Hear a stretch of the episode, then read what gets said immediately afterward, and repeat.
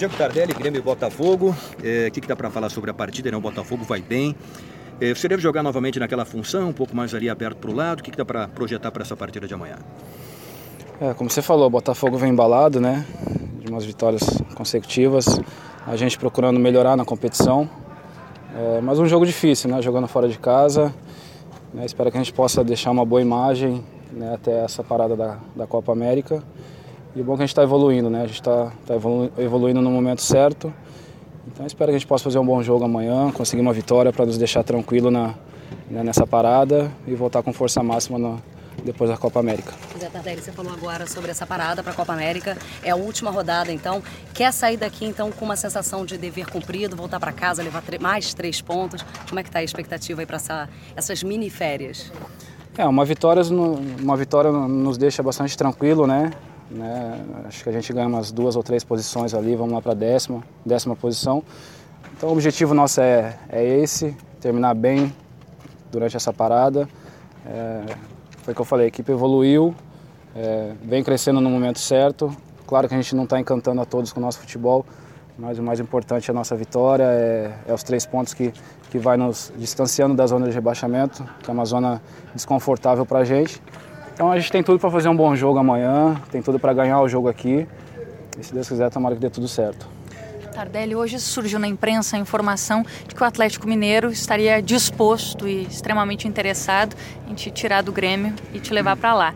É, queria saber se chegou para você alguma coisa nesse sentido, se pelo, pelo menos você ficou sabendo dessas notícias, dessas informações e se existe alguma possibilidade disso acontecer.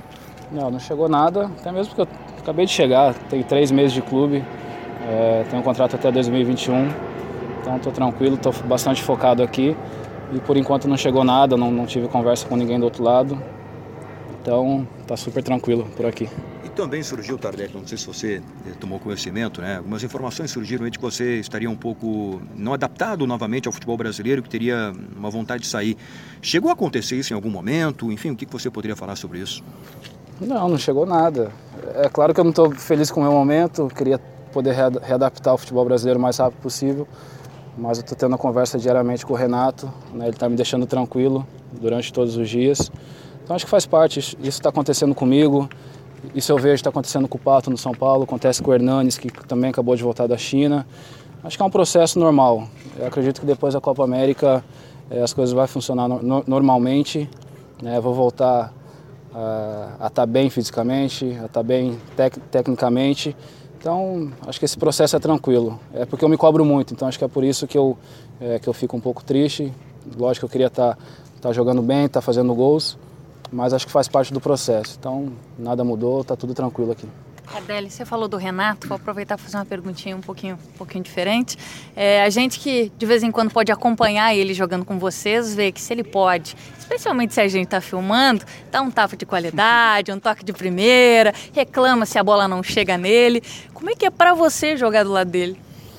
É, ele é uma figura ali dentro não de vale campo. Mentir. Não, não, ele é uma figura dentro de campo. A gente pega bastante no pé dele, que ele fala que ele é o gênio, que ele, que ele não perde os gols que a gente perde dentro de campo. Então ele é, ele é o fenômeno, né? Mas a gente está acostumado com o jeito dele durante o dia a dia. E para a gente ali, né, é uma honra estar tá trabalhando com ele. Eu que sempre fui, fui fã do trabalho dele como treinador. É, com jogador vi, vi poucas vezes jogar, mas sempre falaram muito bem dele. Então, esse é o que o Renato que todos veem aí, né, durante os jogos, durante os treinamentos querendo aparecer quando vê as câmeras, né? Ele gosta disso, né? Mas pode dar uma cornetada nele Não, quando vê, por corneta. exemplo, teve um lance ali que ele chutou longe por cima do gol. Não, a gente corneta. É, errou. Do jeito mesmo que ele cobra a gente dentro de campo, a gente também cobra ele, porque o rachão também vale, vale ponto pra gente ali. Só para entender, Tardelli, essa questão da adaptação que você falou, né? É, é, especificamente em relação ao que? Método de treinamento, estilo de jogo, o que, você acha que está faltando ainda para chegar naquele ponto que você deseja? Olha, até tive uma conversa um tempo atrás com, com o próprio Grafite, né, que, que a gente foi parceiro, a gente acabou fazendo uma matéria. E quando eu saí do, do Brasil, né, os jogadores corriam em média entre 7 e 6 km e. E hoje o futebol brasileiro mudou bastante, né? Hoje você vê, acaba um jogo, a gente está muito desgastado, correndo em média 12 mil quilômetros por jogo. Então isso eu, eu senti bastante nessa, nessa volta minha. Então seja por isso que eu é, que eu estou demorando um pouco a readaptar, com as poucas chances que eu estou tendo também, né, por esse por esse momento físico. E foi o que eu falei, tive uma pequena pré-temporada e voltando da Copa América, acredito que as coisas vão funcionar normalmente, né? Acho que minha parte física vai melhorar bastante para dar sequência até o final do, do campeonato. Obrigado, doutor Dali. Valeu, gente. Obrigado. Conectou o Renato, esse aí me representa.